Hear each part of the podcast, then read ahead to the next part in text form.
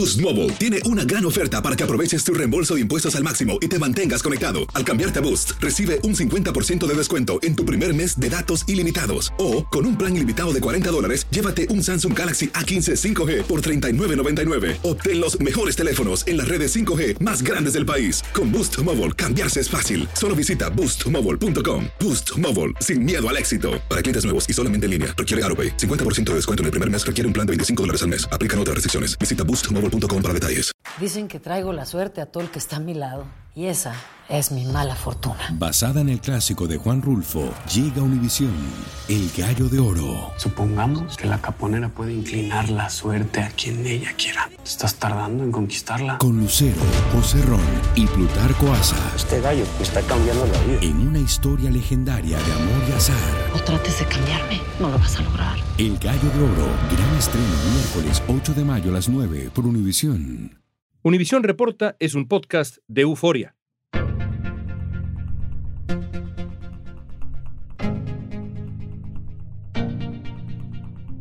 La minería de carbón en México genera unos 500 millones de dólares al año.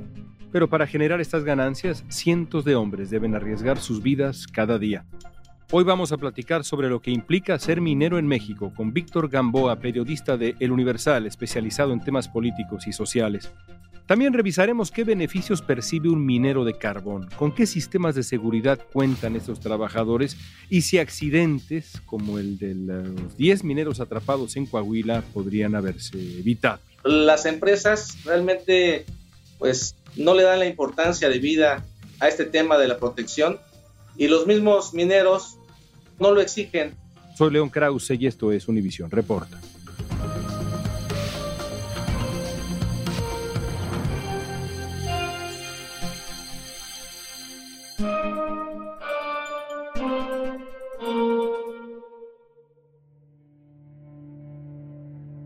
Me llamo Carlos Javier Carrillo, tengo 26 años y tengo trabajando en los pozos de carbón 8 años aproximadamente. Y pues el trabajo de ahí sí es difícil, es cansado, duro, pesado, pero pues al no haber de otra, tenemos que trabajar ahí. Hay varios trabajos y hay maquiladores y así, pero pues no, son bastantes horas y aquí son pocas horas.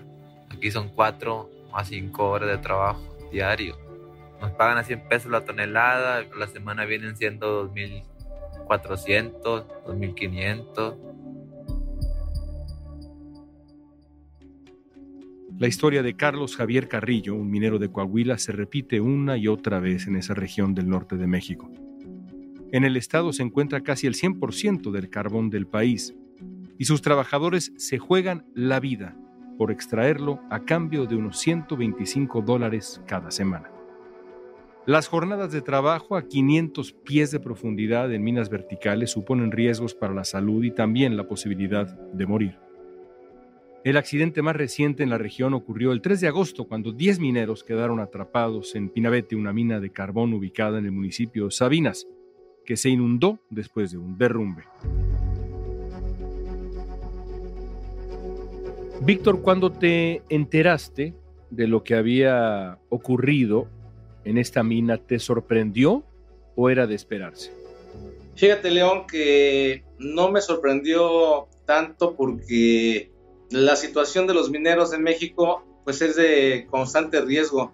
Hemos tenido ya varias experiencias y pues lamentablemente no aprendemos de ellas, no aprendemos la lección que nos ha dado pasta de conchos, otras experiencias muy, muy negativas. De hecho, el año pasado hubo un accidente muy similar aquí mismo en Coahuila, muy cerca de este pozo que se inundó. Fue algo muy parecido y murieron en ese accidente siete mineros y pues no hubo ningún escándalo, no hubo información al respecto. Yo no recuerdo, yo no sabía y me enteré cuando llegué aquí y después de platicar con los mineros, de hablar también con su familia, pues esa es la queja que muchos tienen de por qué se repite la historia una y otra y otra vez y los que pagan son los mineros y sus, familias, estos pues errores, puedes decir, León, respecto a las condiciones de trabajo, porque si bien ellos mismos, los mineros, se cuidan a sí mismos, se cuidan entre ellos, saben muy bien, conocen las entrañas de las minas y saben cómo trabajarlas, pero está latente siempre pues eh, el riesgo de que haya algún derrumbe, alguna inundación, como fue este caso, y lamentablemente ellos nos dicen que están desamparados en muchas ocasiones. ¿Cómo es la vida de los eh, mineros en México, en esta región específica? ¿En qué condiciones trabajan? ¿Por qué no nos describes un poco? Es un pueblo minero históricamente y se han eh, transmitido de generación en generación el conocimiento de las minas. Aquí eh, en esta región es una zona muy pobre. Uno que ha tenido la oportunidad ahora con esta experiencia de visitar, buscar a los mineros en sus domicilios, te das cuenta de la pobreza en la que viven, que es extrema de verdad. Yo no me imaginaba eso. Y lo que me han platicado es que ellos les gusta, a la mayoría les gusta su trabajo, les gusta meterse a las minas, producir o sacar de las entrañas el carbón pero pues la situación, las condiciones en las que ellos trabajan sí es pues muy peligrosa, muy endeble, muy vulnerable. Ellos me platican sus jornadas diarias, que son de 3 a 5 horas, y bueno, les preguntas por qué no se van a trabajar a una maquila, por qué no se van a trabajar a una empresa, por qué no ponen algún negocio, algún puesto de tacos, que también aquí hay mucho, pero lo que me comentan las familias de los mineros es que pues es su vida, les gusta y además ellos arriesgando la vida, saben que si trabajan bien tres, cuatro, cinco horas de lunes a sábado, van a ganar más del doble que lo que pudieran obtener en una maquiladora. Entonces lo que me comentan eh, muchos de ellos es de que yo estoy tres, cuatro, cinco horas al día, pero sé que tengo el resto del día para estar con mi familia. Y eso lo valoran mucho y entonces por eso se arriesgan, porque tienen una corta jornada, ganan entre comillas bien comparado con el resto de los empleos. En 2018, la Comisión Nacional de los Derechos Humanos alertó que modificar los cauces de agua por la actividad minera causaba riesgos para los trabajadores y que había explotación ilegal de carbón en Sabinas, donde ocurrió este accidente. La comisión recomendó a las autoridades que iniciaran un programa de inspección para revisar irregularidades en las obras y las condiciones de los trabajadores. Después del accidente de los 10 mineros, el gobernador del estado declaró a medios locales que no cuentan con planos actualizados de la mina, que se desconoce la profundidad exacta del pozo y tampoco saben en qué condiciones estaba. Ahora, ¿tú dirías que están suficientemente protegidos o la seguridad no es una prioridad para las empresas que operan las minas? ¿Qué impresión tienes después de haber visto la región?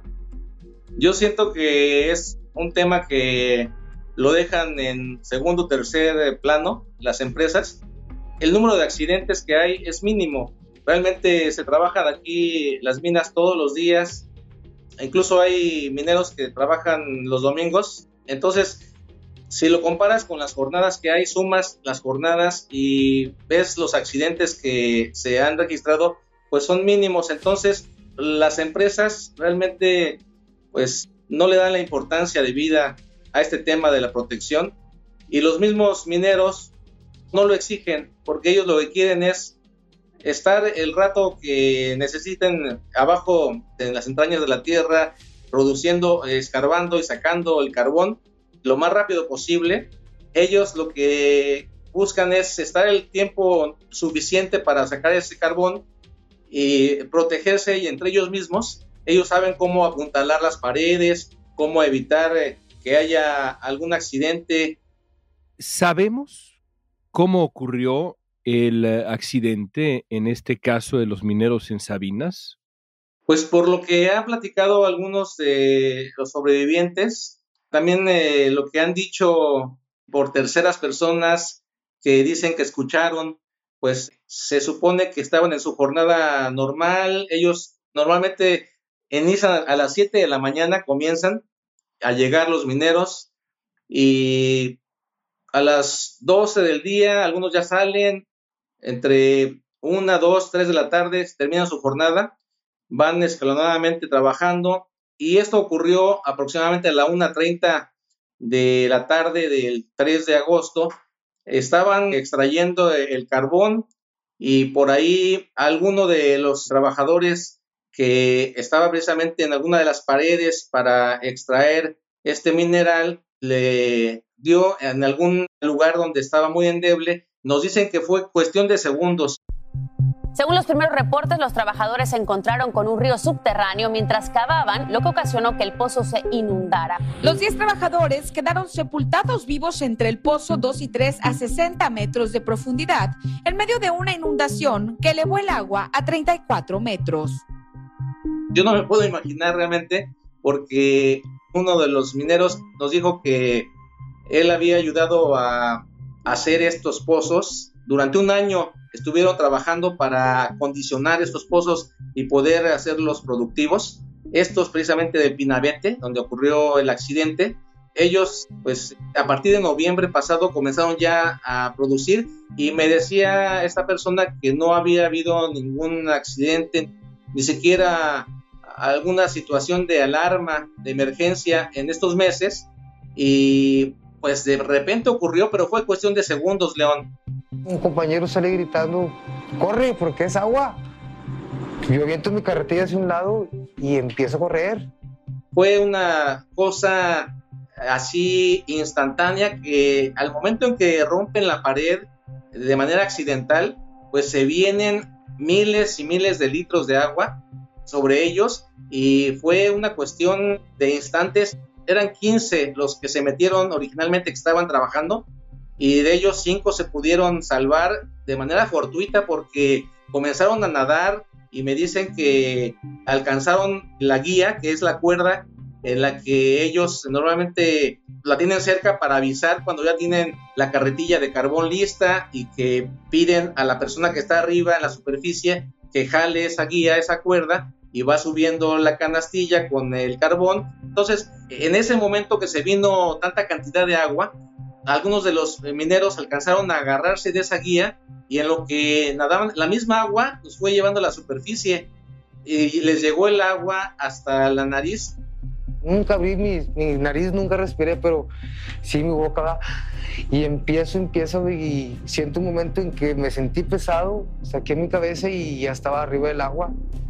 Pero incluso me platica el hermano de uno de los que está todavía aquí atrapado, que le comentó uno de sus compañeros que esta persona, que le llaman el loco, le dijo, sube tú, ya ahorita voy, yo ahorita los alcanzo, me voy a quedar aquí, pero tú sube. No quiso subir con el que se salvó porque pensó que se podía vencer la canastilla y pues le dijo, ven tú primero, yo ahorita te alcanzo, pero ya no le dio tiempo. Por lo mismo de que se vino tal cantidad de agua que ya pues quedó totalmente rebasado y solamente algunos pudieron salvarse, pero fue una cuestión así repentina y de segundos, una cosa que no nos podemos imaginar, León, porque se salvaron de manera milagrosa estos cinco mineros. Boost Mobile tiene una gran oferta para que aproveches tu reembolso de impuestos al máximo y te mantengas conectado. Al cambiarte a Boost, recibe un 50% de descuento en tu primer mes de datos ilimitados. O, con un plan ilimitado de 40 dólares, llévate un Samsung Galaxy A15 5G por $39.99. Obtén los mejores teléfonos en las redes 5G más grandes del país. Con Boost Mobile, cambiarse es fácil. Solo visita boostmobile.com. Boost Mobile, sin miedo al éxito. Para clientes nuevos y solamente en línea, requiere AroPay. 50% de descuento en el primer mes requiere un plan de 25 dólares al mes. Aplican otras restricciones. Visita boostmobile para detalles. Lucero junto a José Ron protagonizan El Gallo de Oro. Gran estreno miércoles 8 de mayo a las 9 por Univisión. Y de las mejores. Impresionante crónica la que nos haces. Víctor, ¿dónde están atrapados los mineros? ¿Qué tan profundo? Bueno, lo que nos comentan la gente que conoce estos pozos, cree que pudieron haberse resguardado en la parte superior porque al momento en que eh, se metió el agua, tuvieron que nadar, algunos tal vez los arrastró en la misma agua, pero aseguran los que conocen estos pozos que hay partes altas que le llaman ellos campanas y que pudieron haberse ahí resguardado.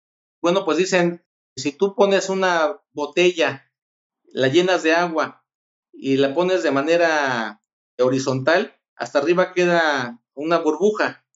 Entonces ellos piensan que pudiera haber pasado eso y que estuvieran en esta parte superior. Sin embargo, pues ya ha pasado mucho tiempo. Lo que ellos tienen en contra es esto, el tiempo, porque pues cuánto puede aguantar una persona sin tomar agua, sin comer, haciendo un esfuerzo pues sobrehumano para mantenerse a, flote. Continúa la búsqueda de los 10 mineros que quedaron atrapados en el derrumbe de la mina de carbón en Coahuila. La esperanza para localizarlos con vida se desvanece por momentos entre los familiares, quienes aseguran a estas alturas solo esperan un milagro. A casi un mes del accidente de los mineros de Sabinas ha sido imposible llegar a ellos. Los rescatistas intentaron entrar por el mismo pozo y también haciendo perforaciones, pero los esfuerzos no dieron resultado. Los socorristas enviaron un dron que no pudo avanzar por la mina porque los pozos están bloqueados por maderas y escombros. No existen condiciones para el ingreso de cuerpos de búsqueda y rescate. Las autoridades dijeron que las labores de rescate pueden tomar entre 6 y 11 meses. En el accidente que ocurrió en 2006, en una zona cercana llamada Pasta de Conchos, cuando una mina de carbón explotó por acumulación de gas, se recuperaron dos cuerpos de los 65 mineros que estaban en el lugar. Los otros 63 siguen sin ser rescatados. Todo esto ocurre, Víctor, en el marco de una industria que es polémica. En México y en buena parte del mundo pero en México en particular. Por ejemplo, uno pensaría que todos los pozos están regulados, pero no es así. Muchos son clandestinos. Este pozo en particular era clandestino. ¿Cómo operaba? ¿Pertenecía a una empresa establecida? ¿Qué nos dices del pozo en sí, de la operación en sí?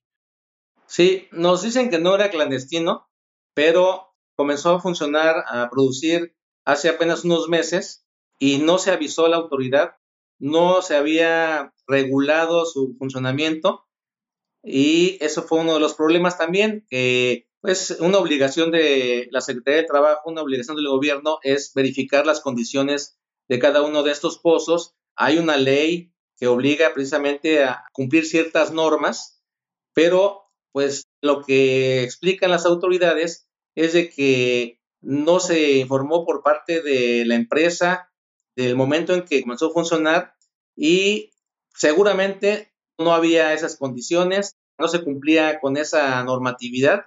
Y te quiero preguntar sobre las familias. Conociendo como has conocido a los mineros, a sus familias, y sabiendo que en muchos casos, como decías al principio, este oficio va de generación en generación, ¿qué futuro le auguras al oficio minero? ¿Las nuevas generaciones están, sientes tú, dispuestas a arriesgar la vida en la mina? ¿Qué te dicen los jóvenes? Fíjate que ya tienen otra mentalidad. Si bien reconocen y agradecen a sus padres el que gracias a esta actividad, a este oficio de minero, pues los han sacado adelante. Sí hay jóvenes que siguen este oficio, pero ya muchos pues se dedican a otra actividad. La mayoría son ya de edad, pero sí vemos jóvenes, algunos, no muchos, y lo que nos comentan, sobre todo aquellos que tienen experiencia, es que estas generaciones pues ya no, no quieren meterse a las minas, no quieren meterse al fondo, porque también esa es otra cosa. Las condiciones a 60, 80 o más metros de profundidad son extremas, tanto el calor, la humedad, como también la falta de oxígeno, pues son factores pues que uno le piensa, dicen los mineros, no cualquiera se mete de minero y por eso es que ahora las nuevas generaciones pues sí están un tanto reticentes a continuar con esta actividad y hemos visto incluso hablado con hijos de mineros que están en esta situación atrapados que ya son albañiles, plomeros, son comerciantes, tienen otra actividad distinta. Déjame terminar con eh, este mismo lado humano que sugieres. Has pasado largas jornadas de trabajo periodístico ahí, conversado con mucha gente. ¿Con cuál historia te quedas? ¿Cuál historia te ha conmovido particularmente? Bueno, son varias, pero tal vez me quedo con, con la historia de una familia de mineros que me encontré de casualidad aquí en el pueblo de Agujitas. Los vi en la calle, bueno, yo buscaba historias ese día y no había gente porque estábamos aproximadamente a 40 grados.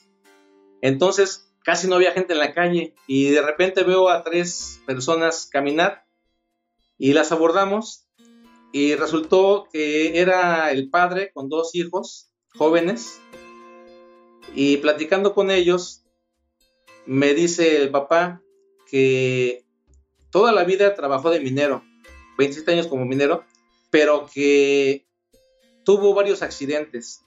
Entonces me dice, mis hijos ya están grandes, yo trabajé el tiempo que pude dentro de la mina, yo quiero a las minas, es mi vida, pero también quiero seguir viviendo.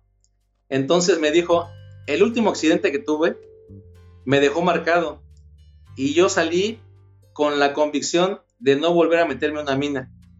Entonces esta persona vive ahora ya pensionada porque lamentablemente esa vida dentro de las minas le produjo una enfermedad en los pulmones y se pensionó por el Seguro Social. Sus hijos, sin embargo, como vieron el ejemplo del papá de que tantos años trabajando en la mina, ellos siguen en esa actividad, pero no de carboneros, sino de hueseros, porque les gusta el oficio.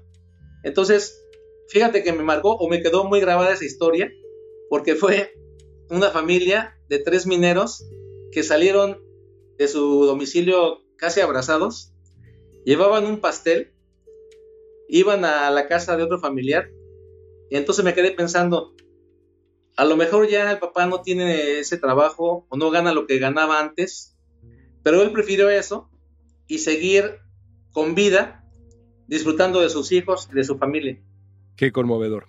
Víctor, te agradezco mucho tu tiempo y gracias por estar con nosotros en Univisión Reporta.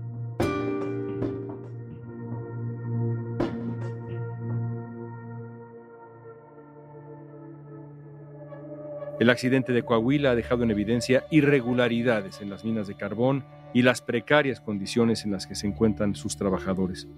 La Comisión Nacional de Derechos Humanos y otras organizaciones han reiterado que la industria carbonífera en México viola el acceso a un medio ambiente sano y que el uso de este mineral genera problemas considerables en la región, como daños al medio ambiente y a la salud de las comunidades.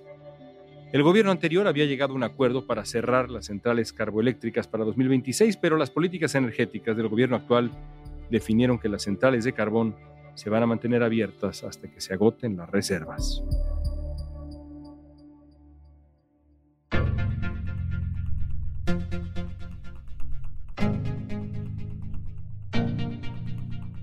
Esta pregunta es para ti.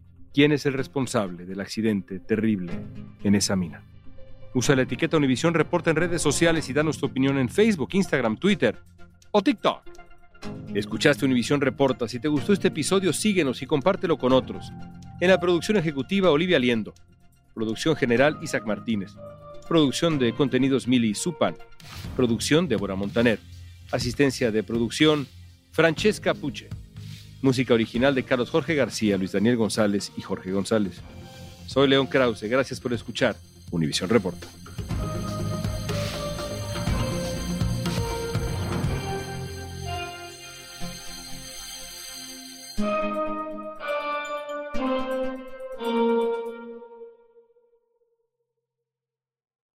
Boost Mobile tiene una gran oferta para que aproveches tu reembolso de impuestos al máximo y te mantengas conectado. Al cambiarte a Boost, recibe un 50% de descuento en tu primer mes de datos ilimitados. O, con un plan ilimitado de 40 dólares, llévate un Samsung Galaxy A15 5G por $39.99. Obtén los mejores teléfonos en las redes 5G más grandes del país. Con Boost Mobile, cambiarse es fácil. Solo visita boostmobile.com. Boost Mobile, sin miedo al éxito. Para clientes nuevos y solamente en línea, requiere AroPay. 50% de descuento en el primer mes requiere un plan de 25 dólares al mes. Aplican otras restricciones. Visita boostmobile.com boostmobile.com para detalles. Dicen que traigo la suerte a todo el que está a mi lado. Y esa es mi mala fortuna. Basada en el clásico de Juan Rulfo, llega Univisión, El Gallo de Oro. Supongamos que la caponera puede inclinar la suerte a quien ella quiera. ¿Estás tardando en conquistarla? Con Lucero, José Ron y Plutarco Asa. Este gallo está cambiando la vida. En una historia legendaria de amor y azar. No trates de cambiarme, no lo vas a lograr. El Gallo de Oro, gran estreno miércoles 8 de mayo a las 9 por Univisión.